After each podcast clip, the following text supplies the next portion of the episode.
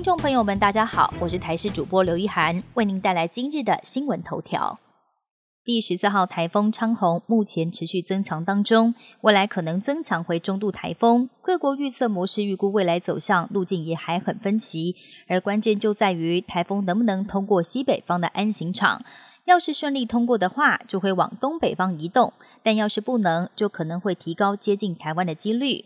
但是专家认为，目前看起来往东北远离的几率比较高，详细的情况还要再进一步观察一到两天。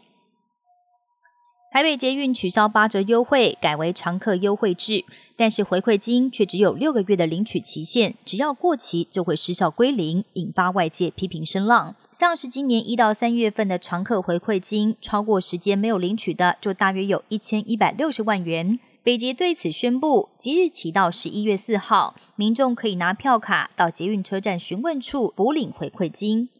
高铁延伸宜兰案，现阶段的首要目标是针对高铁各路线提出利弊分析，接着才会讨论设站点。而目前高铁延伸宜兰路线总共有 A、B、C 三种方案。A 方案全长五十六点四公里，不会经过翡翠水库集水区。B 方案五十四点一公里，有三点八公里会经过集水区，而 C 方案路线最短，全长四十五公里，但却有十一点六公里会经过集水区。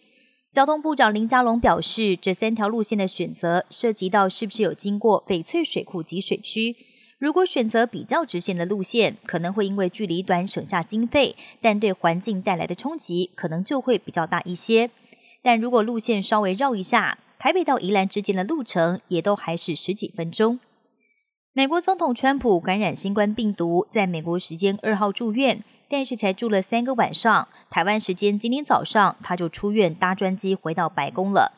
一路上面对镜头，川普多次竖起大拇指，强调自己很健康。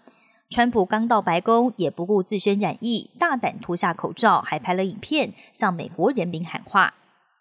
全球新冠肺炎疫情持续延烧，全球确诊数突破三千五百万例。没有想到，世界卫生组织投出了震撼弹，表示全球有百分之十的人口恐怕都已经染疫，也是目前确诊数的二十倍以上。另外，世界卫生组织也宣布新的疫苗施打计划，表示要让各国的部分人口施打疫苗，加快全球经济重启的脚步。美国国务卿庞皮欧今天将在日本东京跟日本、澳洲还有印度外长举行四方安全对话。有学者分析表示，庞皮欧此行最重要的意义是要凸显中国日渐自我孤立，还有没有朋友的窘境。本节新闻由台视新闻制作，感谢您的收听。更多内容请锁定台视各界新闻与台视新闻 YouTube 频道。